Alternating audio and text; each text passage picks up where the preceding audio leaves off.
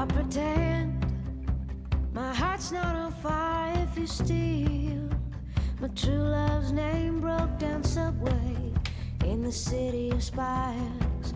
Tape your picture of the 大家好，欢迎收听上一场的聊天，我是老陆。 sleeping revolver shotgun wedding in a strange Soho. Our chambers hold silver collars. Gun down werewolves wherever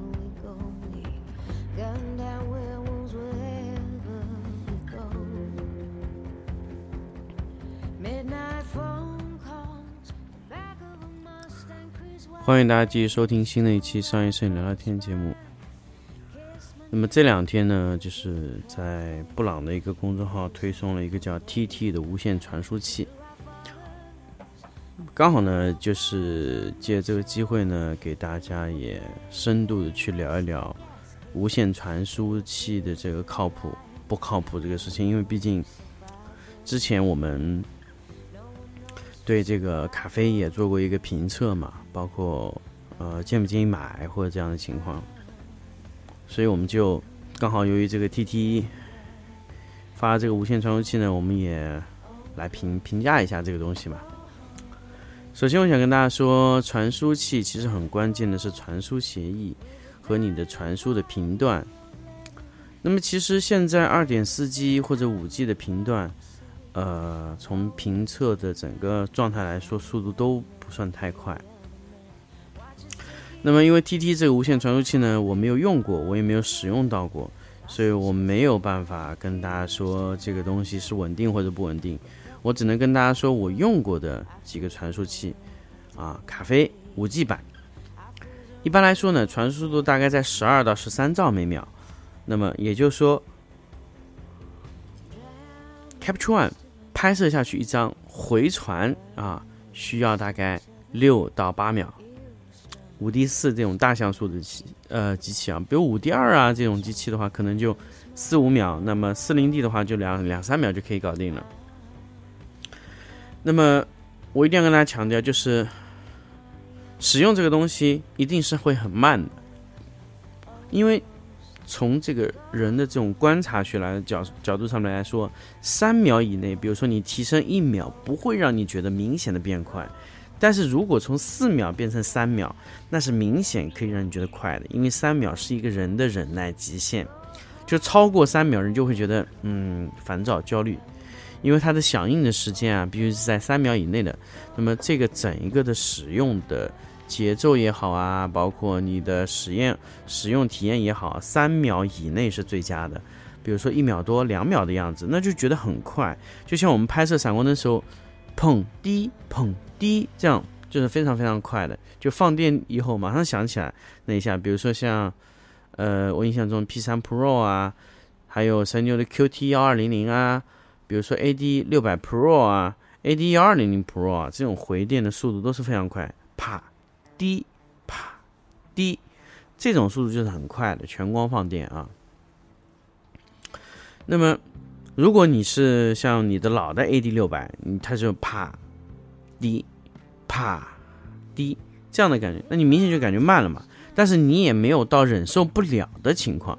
那么我跟大家说一下，我以前接呃使用过的闪光灯啊，就是非常非常老的柏林的这种电箱型，用铅酸电池的，啪，滴，就是这样的速度。你会觉得很慢吗？甚至有刚才有用户可能觉得卡了，但我没有告诉告诉你没有卡，就是六秒多的回电。啊，这就感觉很痛苦了。那么你在回传图片的时候也是这样那样，咔嚓拍下去以后，回传，就这样的速度，你可以忍耐吗？啊，那么当然，五 D 四是什么感？呃，四零 D 和五零 D 这种残幅相机的回传速度怎么样？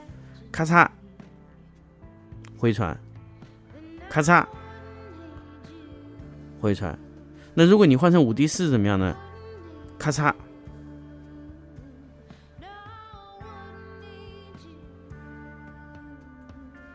回传，咔嚓，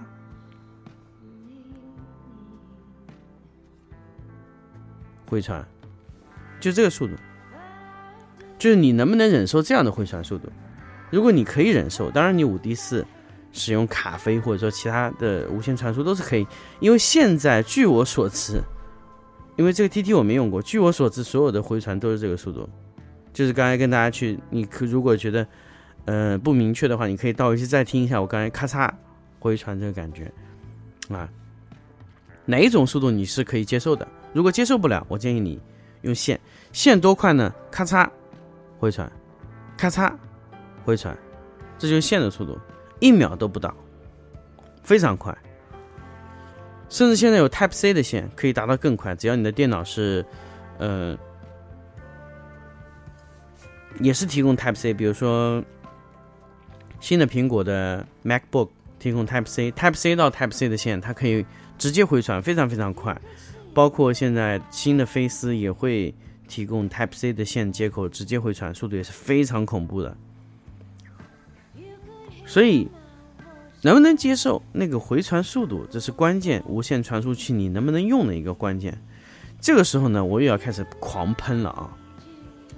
可能布朗的用户可能又要开始骂我了，说老陆要开始喷布朗了，这还真没有。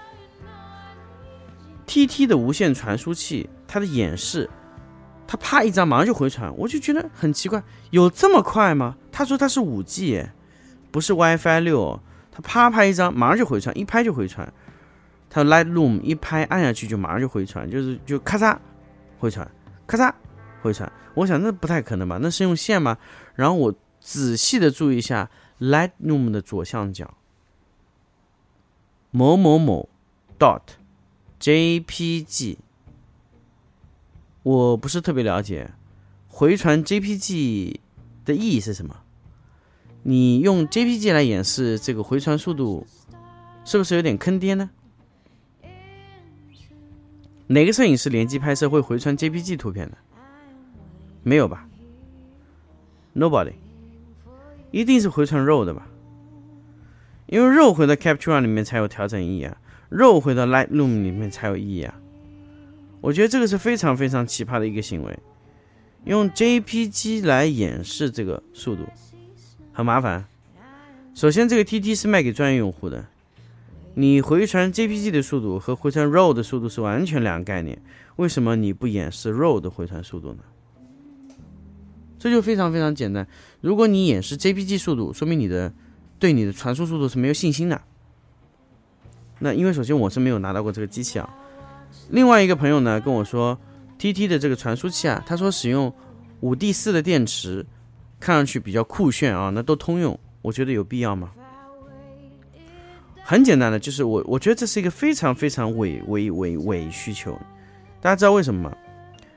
因为五 D 四的电池和它内置的电池容量是几乎差不多的。如果你你使用这个卡飞的内置电池的话，几乎差不多的。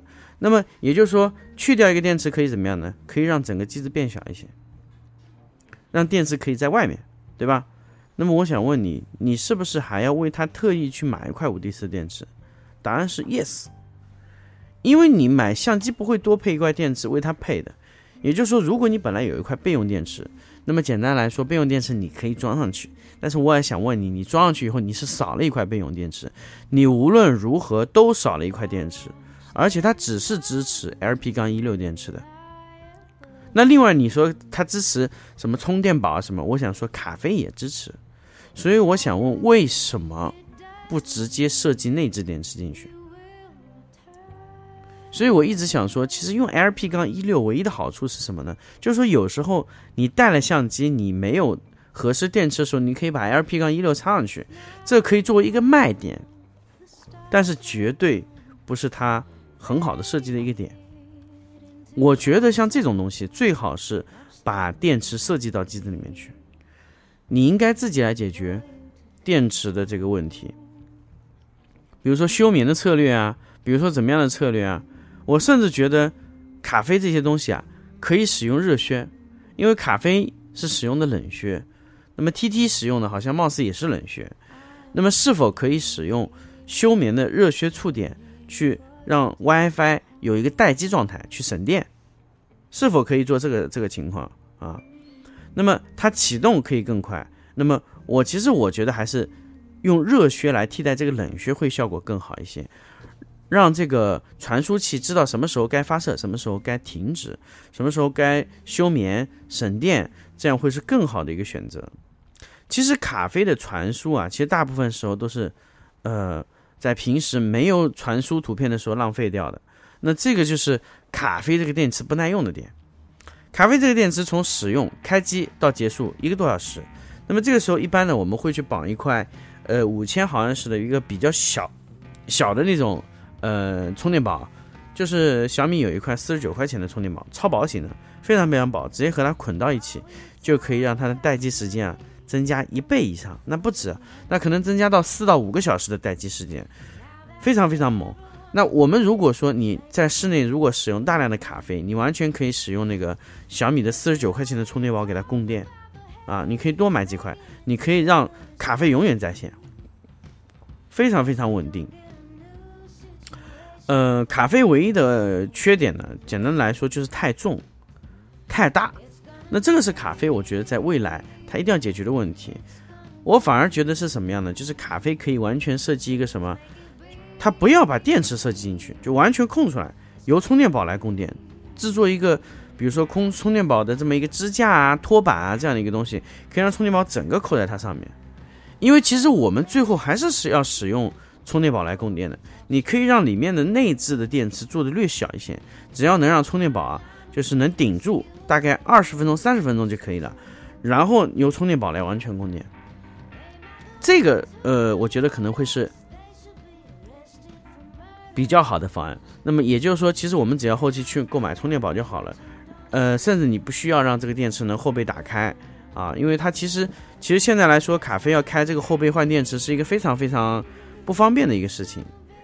为什么呢？因为它在设计这个东西的时候呢，就它没有决定让你经常去在上面换电池。最好的方案肯定还是通过这个充电宝供电，这是我们用过来最好最好的一个方式。那么 TT 呢，是直接使用五 D 四。呃我不知道它里面有没有内置电池，因为这个东西介绍的也是非常云里雾里的。它如果里面有电池，那么五 D 四的供电可能是一个好处，但是我觉得用五 D 四供电的效率可能并不高。啊，我倾向于反而用充电宝。还有一个呢，就是你这个无线传输器的定价很关键，到底卖多少钱？我觉得无线充电器啊，无线传输器如果定价超过一千四百块钱了。我觉得可能就买的意义不大了，呃，因为这种操作呢，还不如我用线，多用一点线啊，多用点胶布啊，捆一下使用更安全。那么，呃，我知道卡飞有很多用户用的根本不是卡飞的什么全能版 Plus，用的这种几百块钱的，呃，卡飞二代。那么这个是什么东西呢？这个我要跟大家强调一下，它回传的不是完整图像。它只是通过卡飞的一个软件，让你显示一个预览图，所以就是和 JPG 是一样的，但是拍完的图是存在相机里的。那么卡飞二代起到就这个作用，包括 Capture Pilot 传输回传的图片也都是预览图，它是通过一个压缩的一个流媒体的一个格式发给你的，它不是完整的图片。所以为什么我说卡飞的全能版？难度很高，因为它是要全力的回传 RAW 格式，因为回传 RAW 格式就考验它性能的时候。那么，所以卡飞今年据说卡飞今年在今年下半年的时候会推出一款是现在速度一倍以上就可以达到二十五兆每秒，也就是说就可以让你原来六秒的变成三秒。那么这个大家是可以期待一下，我不知道它会定价多少钱啊？因为如果说这款卡飞可以成功上市呢，我觉得很多的五 D 四啊五 D。呃，四啊，EDX 这些用户都可以完全的放心更换掉了，包括尼康的 D D 八幺零啊，这些机子都可以更换了，